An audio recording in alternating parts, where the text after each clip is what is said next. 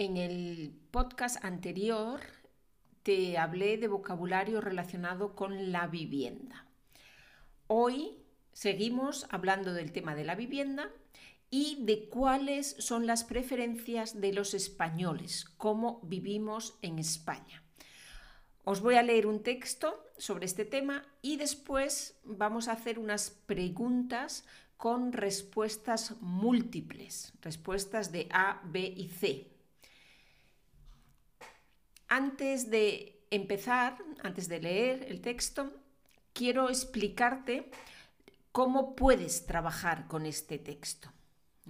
Mi recomendación es que escuches el texto sin leer, primero escuches el texto sin leer, haz el ejercicio y después comprueba con la solución. La solución está en el documento de PDF. Escuches el texto una vez, dos veces y haces el ejercicio y compruebas con la solución. Después lees el texto y anotas o estudias las palabras o expresiones que no conoces. Tienes ya vocabulario, pero quizás hay otras palabras más que no conoces. Miras el vocabulario, te fijas drauf achten, ¿ya? auf etwas achten, te fijas en algunos aspectos de la gramática, como por ejemplo el uso de los tiempos verbales. Cuando lees y ves que aparece un tiempo en el pasado o en el subjuntivo, puedes mirar por qué, si entiendes por qué aparece ese tiempo del verbo. Después haces un resumen oral del texto o se lo cuentas a otra persona.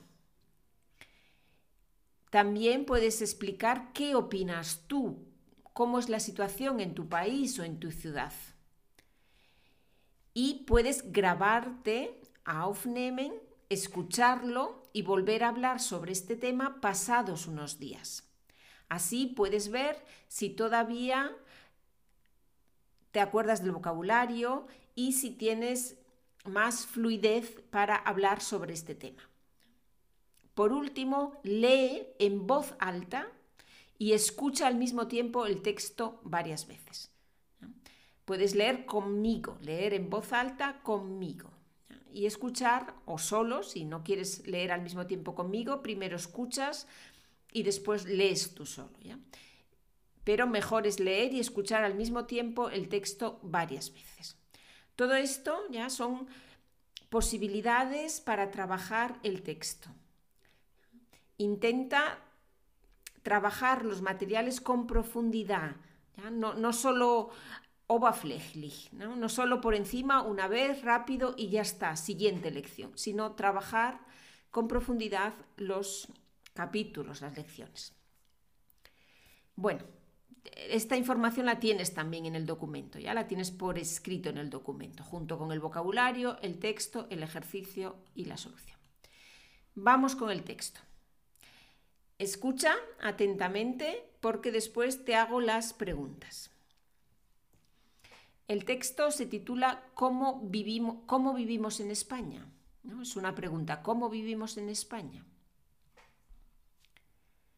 Se dice que, en España, que España es un país de propietarios de vivienda. Esta afirmación suele hacerse porque no son pocos los estudios que dicen que los españoles prefieren comprar a alquilar. Por eso de tener algo suyo y no estar, como popularmente se dice, tirando el dinero con el pago del alquiler. Pero, ¿qué sucede en la realidad? ¿Cómo viven los españoles? ¿Sabías que en los últimos 10 años la tendencia a vivir de alquiler ha cambiado?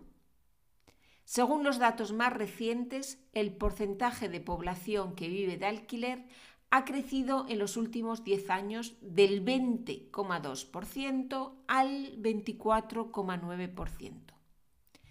Lejos, eso sí, de la media de la Unión Europea y sobre todo de países como Alemania o Austria, donde supera con mucho el 40%.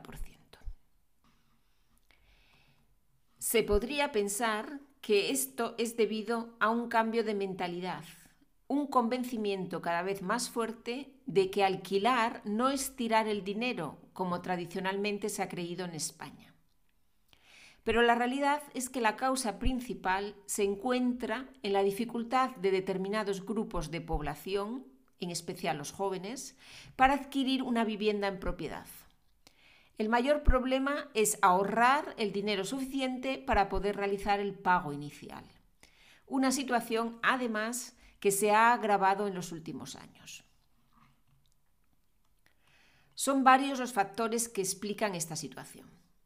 En primer lugar, la elevada tasa de paro juvenil y en segundo, los bajos salarios.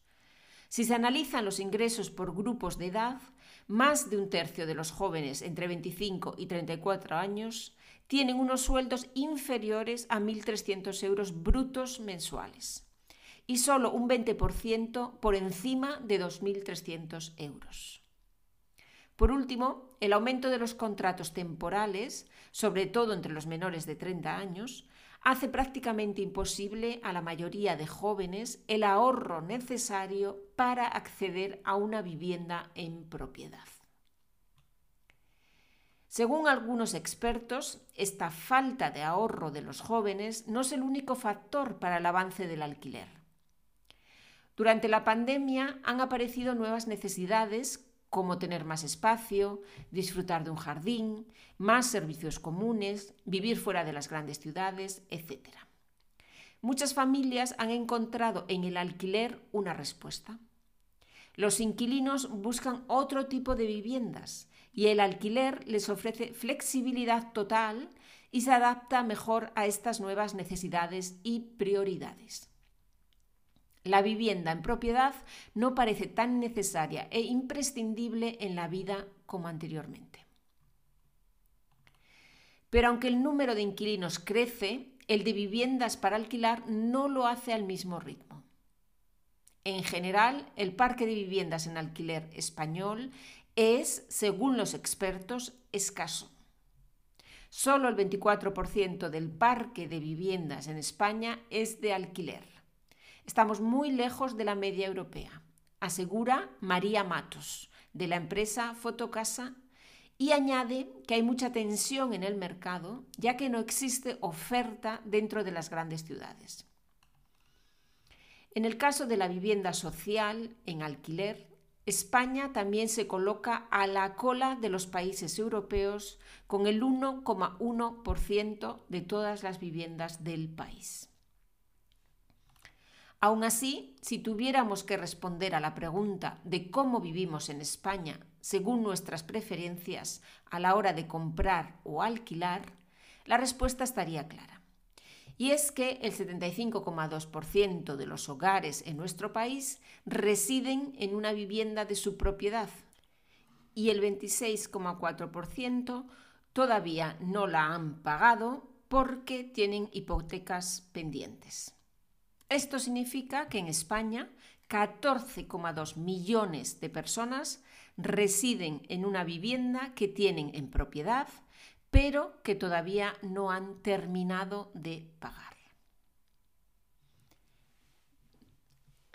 Hasta aquí el, texto sobre la vivienda, sobre cómo vivimos en España. Como ves, es un texto bueno, bastante largo y seguro que hay cosas que a lo mejor tienes un poco de dificultad para entender. No importa, escúchalo varias veces, escúchalo varias veces y después vas a hacer el ejercicio siguiente. Te voy a leer varias preguntas, cada una con tres opciones y tú tienes que decidir cuál es la correcta. Puede haber más de una opción correcta. Puede ser correcta la A y la B, o la B y la C, o solo una, la C, o solo la A.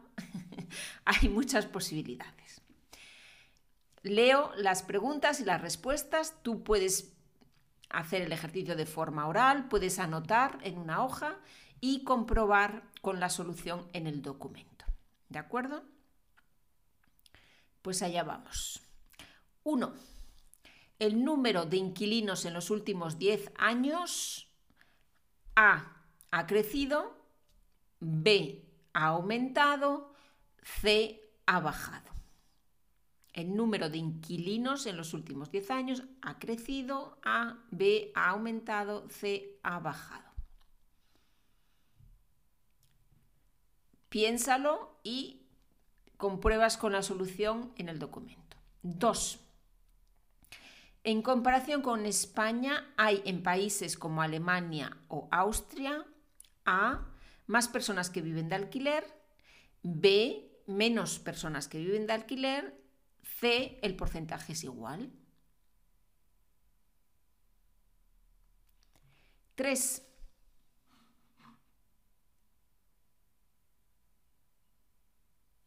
La causa principal por la que en los últimos años menos personas adquieren una vivienda es A. El cambio de mentalidad. B. La imposibilidad de ahorrar. 3. El deseo de ser más flexibles. 4. ¿Qué impide a los jóvenes poder pagar una, una vivienda? ¿Cuál es el problema? ¿Qué impide a los jóvenes poder pagar una vivienda? A, que tienen un sueldo demasiado elevado. B, que no tienen contratos indefinidos. C, el bajo índice de paro. Mm, vamos con la 5. Durante la pandemia, A, algunas familias cambiaron sus prioridades.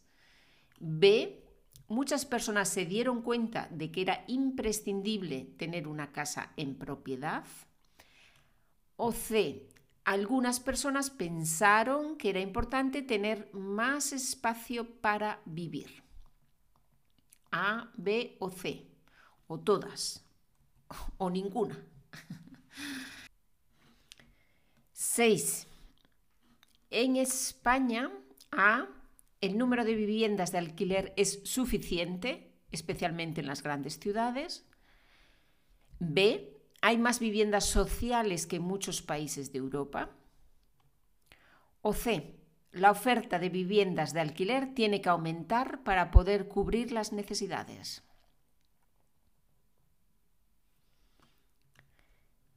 Y siete, vamos con la última, siete.